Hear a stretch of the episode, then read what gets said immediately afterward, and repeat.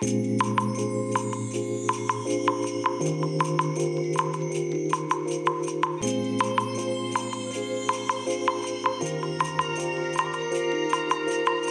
い。皆さんこんにちは。こんばんは。お疲れ様でございます。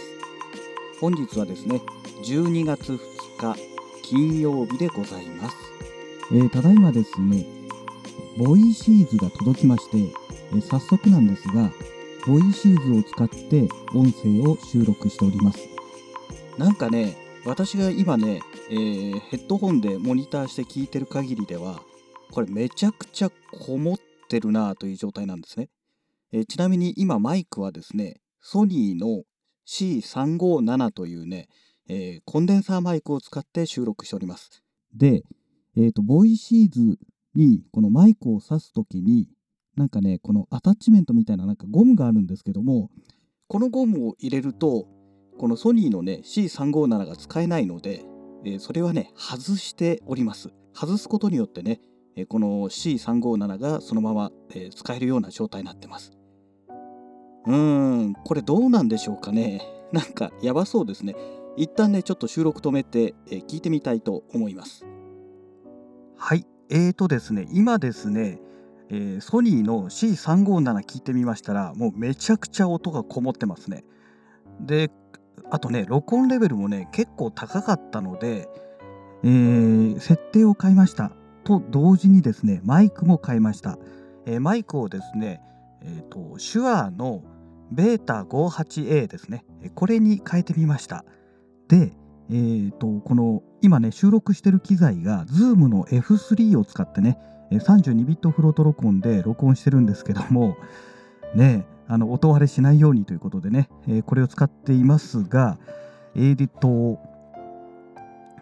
このねレベルをね録音のまあレベルがそもそもないんですけども、えこれをね1段階ねさっきよりも下げました。えーと C357 の時は 32×32 っていうのでやってたんですけども今 ×16 というのでね、えー、1つ1段階ね落としてみたんですけどもどうでしょう？なんかねモニタリングしてる限りではですねやっぱりねこのベータ 58A を使ってもねだいぶね低音がね響いてるという状態ですね。であとねこのマイクのこの何て言うんでしょうゴムのアタッチメントみたいなやつですね。これはね今取り外してます。でえー、とこれ取り外すことによって若干ねこのマイクを通す穴が大きくなるんですね。で大きくなることによって要するにこのマイクのえっ、とこの何でしたっけ、えーグリルボールでしたっけなんですかねこの先端ですね。これが口から微妙に遠ざかるんですね。で遠ざかることによって近接効果がもうほんとごくわずかだと思うんですけどもあの和らぐと思いますのでその分ね、まあ、低音が拾いにくくなるのかなと思ったんですがまああんまり意味がなかったっぽいですね。はい。じゃあねちょっとねえー、とマイクをまた変えてみたいと思います。はい。えーとですね今ですねマイクを変えてみました、えー今回ねこれで今使ってるマイクは手話の SM57 というね、まあ基本的にはその、えー、と楽器ですね。楽器を収録するための楽器の音をね収録するためのマイクということになっているマイクなんですが結構ねこのマイクを使ってあのボーカルを取られてる方なんか多くてですね。で私もですねあのもうボーカル用マイク、まあ、楽器も使えるという意味でね、えー楽器ボーカル兼用でね、えー若い頃にね、えー買ったものですね。20代前半ぐらいだったかなぐらいの頃に買ったんですけどもねえー、とただね、えー保管状態が非常に悪かったので多分ね相当ねもうマイクそのものはね劣化しちゃってると思うんですね、えーなんですけどもまあそのマイクを今使ってます。SM57 ですね。なんですけどもやっぱりねすごいですね。めちゃくちゃ音がこもってて響いてるようなそんな感じですね。これどうなんだろう。どうなんでしょうかね。これなんだろうイコライザー使ってなんとかなるんでしょうかね。なんかね非常にあの うん。やばそうな感じがしますね。はい。じゃあちょっとねまたマイクを変えてみたいと思います。はい、えーとですね、マイクを変えてみました。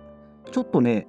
音のこもりがね、かなりね、解消されたような気がします。はい、あくまで、まあ、このモニターヘッでね、ヘッドホンでね、モニターしてる限りではの話なんですけども、でね、えーと、もともとついてました、その、アタッチメントですね、このゴムみたいなやつですけども、これをね、取り付けました。というのが、今変えたマイクが、えーとね、シンコっていうね、えー、この中国のメーカーですね中国のメーカーであのカメラの、えーと、ショットガンマイクとかね、えー、そういうものをね、えー、販売しているメーカーなんですけども、えーと、ここのね、えーと、ハンド型のハンドヘルド型のね、えー、コンデンサーマイクで E-10 E-10 じゃなくて E10 ですね E10 っていうんでしょうかねえー、というね、えー、コンデンサーマイクですね。これをね、使っています。で、多分ね、モニタリングしている限りでは、今までの中で一番低音の響きが少ないような気がしますね。うん。このね、ボイシーズでね、音声収録する際にはね、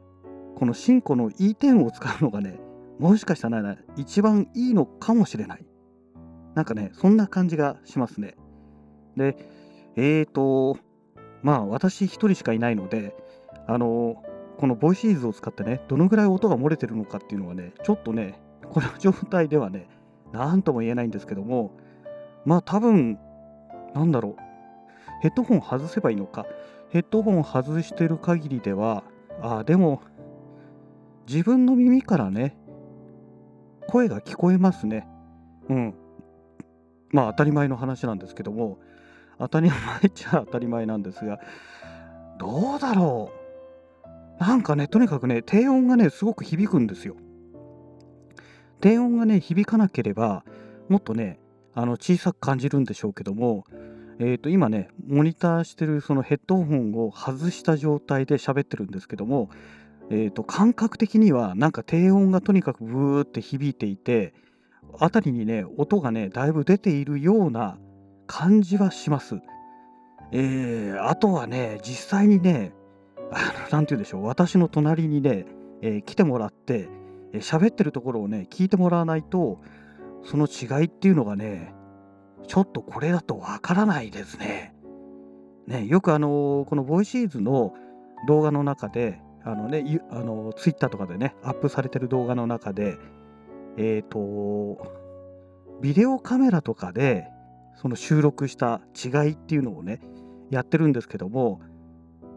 ね正直なとこ分かんないじゃないですかそのビデオカメラで撮っているそのマイクでね拾ってる音っていうのが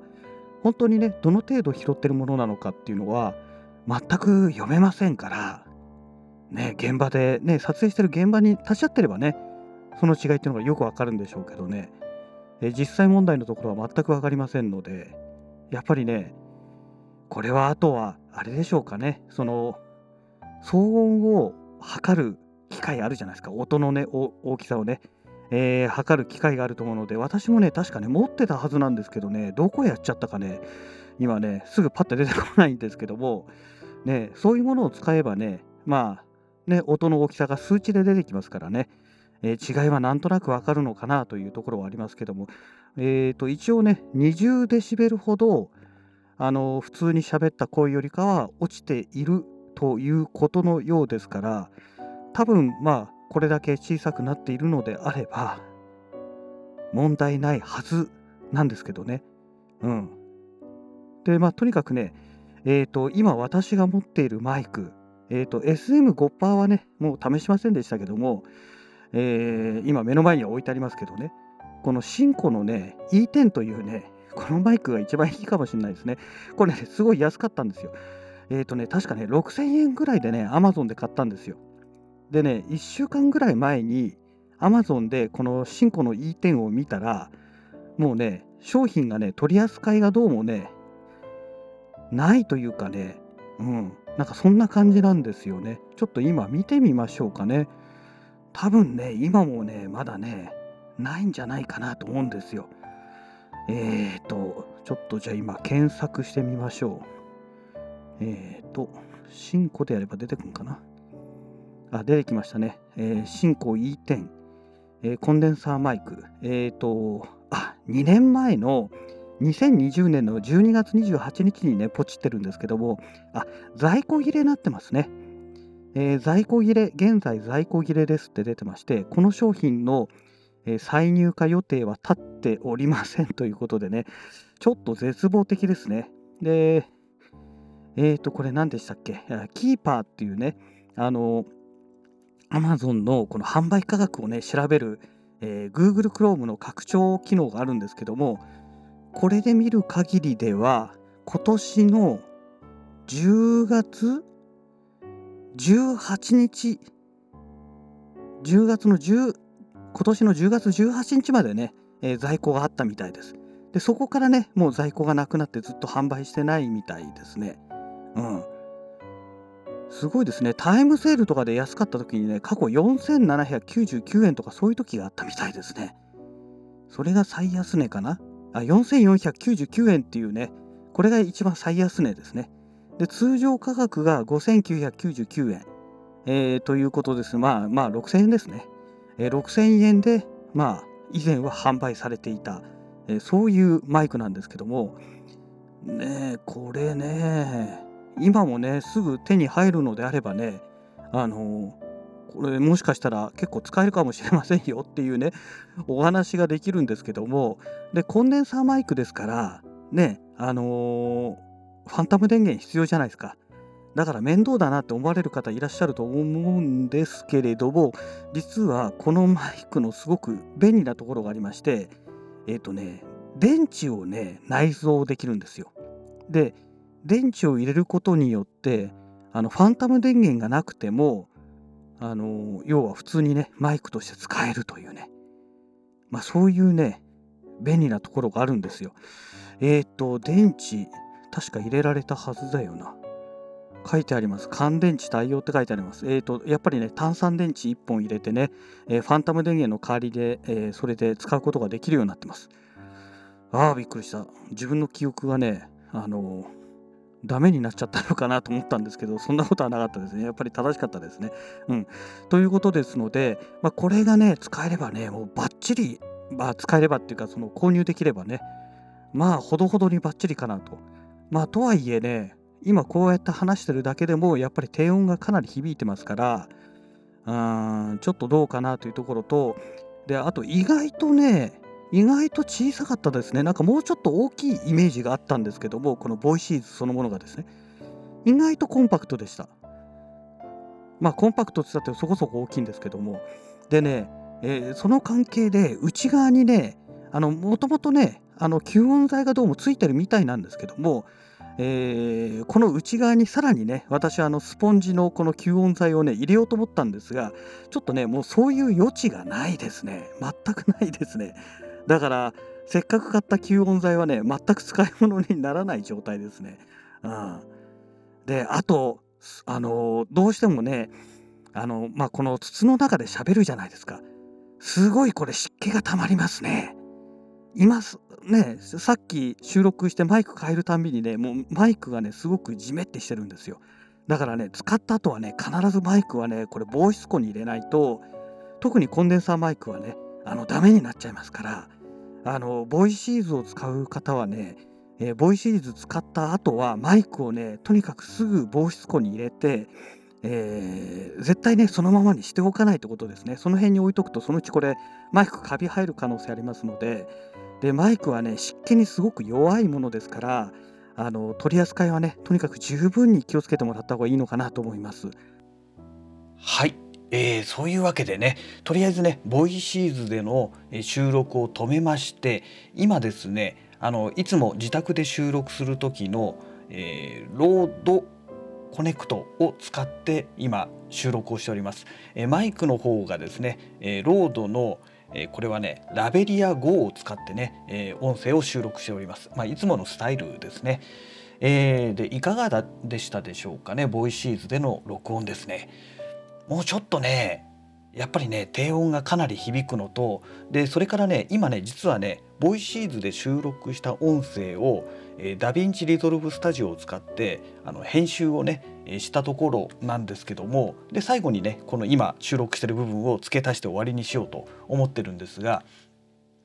えーと、その収録している過程の中であ収録というかこのボイシーズでね録音しているところの音声の中で、えー、4つのねマイクを使っております。えー、まあ収録中にねお話ししてるかと思うんですが最初がねソニーの、えー、ハンドヘルド型のコンデンサーマイク C357 というマイクですね。で2つ目が手話の、えベータ 58a ですね。これはダイナミックマイクですね。それから3つ目が同じく手話のダイナミックマイクの SM57 ですね。はい、で最後に使ったのがシンコという中国のねメーカーの E10 というねハンドヘルド型のコンデンサーマイクこのね4種類を使ってます。でただしあのー、話の中でですねあの低音がすごく響いててこもものすごくこもってる音がこもってるっていうね、え話をね何度も何度もしてると思うんですが実際にはあのそんなにこもってないと思うんですよ。ただ途中で急にこもったりまた改善したりっていうのがね何回か起きてると思うんですけどもこれはですねあのイコライザーをかけてる状態最初はねイコライザーかけた状態で途中で音がこもるのはあの素の状態です。でまたイコライザーをかけてでまた途中で素の状態に戻してっていうそういうのをね何回か繰り返してます。でイコライザーなんですけども普通のイコライザーではなくてですねえっ、ー、とどこのメーカーだっけなメーカー名忘れちゃいましたけどスマート EQ っていうね、えー、この AI であの何て言うんでしょうこのイコライザーをね調整してくれるっていうねそういうプラグインがあるんですけどもちょうどね今回の、えー、ブラックフライデーでねえー、安売りセールをやってましたので、えー、4,000円ぐらいだったかな？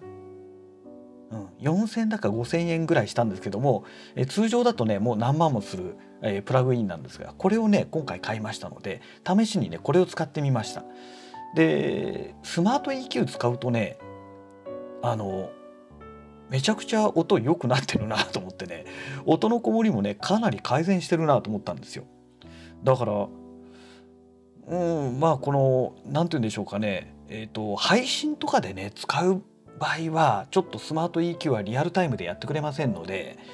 ちょっとどうかなっていうのはあるんですけども私みたいにねあのポッドキャストで収録する分にはまあなんとかなるかなっていうところですかね、うん、それがね、えー、今編集してみて分かったところでございます。うん、まああのベータ 58A でもねあのスマート EQ 使えばねそこそこいい感じに聞こえるのでうんまあベータ 58A が一番いいかもしれないな。進行も良かったんですけどもあの最後の方ね途中でねえっ、ー、と聞いててねやっぱりなんかね高音が足らないなと思ってねスマート EQ のね高音域をねちょっと持ち上げたりもしたんですけどもこうやってね最終的にね全部聞いてみるとベータ 58A がいいような気がするなという感じがしました。はい。まあこれはあくまでねイコライザー使った場合でのお話ですから、えー、ね素の状態だとどれもねみんなちょっとやばいよねっていうぐらい音がこもっちゃってるっていうねまあそういうオチですよね。まあこれはねこのボイシーズがねもう筒になってますからまあある種もうしょうがないのかなっていう感じはしますけどね。はい。えそれからねえー、と今回ねブラックフライデーでね、えー、JJ JJP ボーカルっていうねやっぱりねプラグインをねこれもねポチってね手に入れたんですけどもえーと、最初はねこの JJP ボーカルを使っボーカルを使ってあの音声をねちょっといじってみたんですがあんまりね良くならなかったですね。やっぱりねスマート EQ のスマート EQ3 か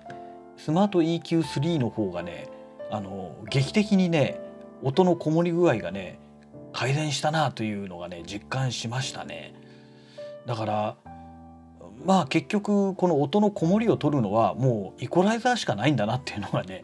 えー、今回やってみて分かりました。であとね、えー、もう一つこのボイシーズ使った後なんですけどもまだねだいぶねもう収録終わってからね30分ぐらいはかかってる、ね、時間が経ってると思うんですけどもこの中に入ってる吸音材がねだいぶね湿気をね帯びてるんですよ。だからあの扇風機かなんかでね弱にしてねあの23時間ねこの扇風機の風を当てておくっていうのがねいいかもしれないですねそうしないとねこのまま放置するとね下手するとこれねボイシーズの内側にねあの間違いなくカビが生えますねこのままだとね。まあ、あとはねその私もね持ってるんですけど今どこに置いてあるかね探さないと出てこないんですけども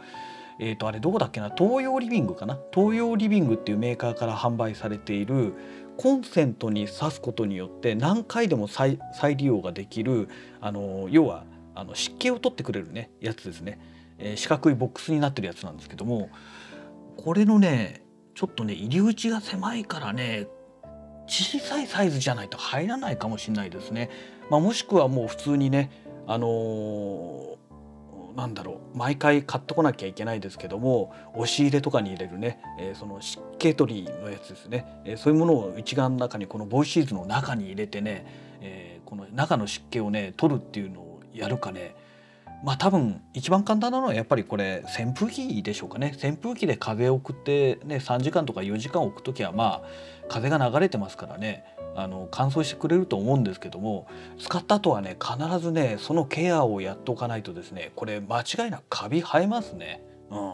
特に冬場はねあの人間の息ってねあの湿気がすごく多いじゃないですか。で特に冬はね外が寒くてこのボイシーズの内側は熱くなりますから、ね、一応その結露防止用っていうことであのなんだろう電熱シートもね実はもう買ってあるんですよ。買ってあるんですけどもこれダメですね口から出てくる湿気があまりにも多すぎちゃっておそらくねこれ温めたところで何の意味もないようなそんな感じがしましたねだからやっぱりね使った後にね必ずね扇風機で風を送ってね長時間こう風を送り続けてね中をとにかく乾燥させるっていう湿気を飛ばすっていうね、えー、しつこいようですけどこれはね絶対やっておいた方がいいですねじゃないとねボイシーズ多分ねすぐかびると思います。はい、えー、まあそんなわけでえっ、ー、とまあなんとか私の使い方ではなんとかなるかなという感じなんですけどもまああとはねそのカラオケで使いたいとかねそういう人から見たらねちょっとねあまりにもね声がこもっちゃってね正直ねこれ練習にならないんじゃないのかなっていうねあとはねリアルタイムでイコライザーをかけてくれるようなそういうねプラグインを手に入れればなんとかなると思うんですよ。なんとかなると思うんですけどもなかなかねそういうプラグインってどうなんでしょう？あるんでしょうかね？ちょっと私もね調べたことないので何とも言えないですがねまあもうその辺しかないのかなというね、まあ、そんな感じがいたしました。はい、えそんなわけでねそろそろねだいぶ長くなってきちゃってると思いますので、えー、本日のねこのボイシーズを使ってみたっていうね、えー、まあ、初めてのねいわゆるファーストインプレッションってやつですか。えー、ということでね、え本日のラジオが終了したいと思います。それではまた。